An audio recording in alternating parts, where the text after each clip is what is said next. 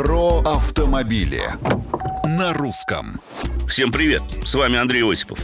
Ввести лимит на штрафы призывают некоторые общественные организации и примкнувшие к ним депутаты Госдумы.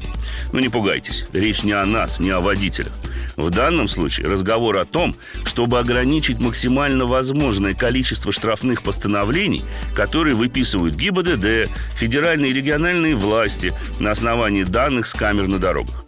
Поговаривают даже о квотировании каждого конкретного региона – перевыполнил годовую квоту, скажем, в миллион постановлений, следовательно, есть проблемы не столько с количеством нарушителей, сколько с плохой организацией движения.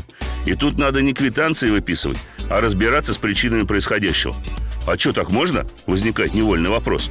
Возможно, и в самом деле проблема не в штрафах и камерах, а в том, что пора кардинально менять всю систему взаимодействия водителей с теми, кто призван обеспечить безопасность на дорогах.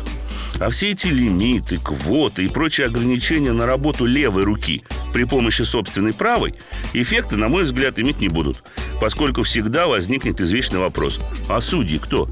Да и плановая система нам очень хорошо знакома. До боли знакома. Не согласны? Пишите в соцсети Русского радио. С вами был Осипов. Про автомобили на русском.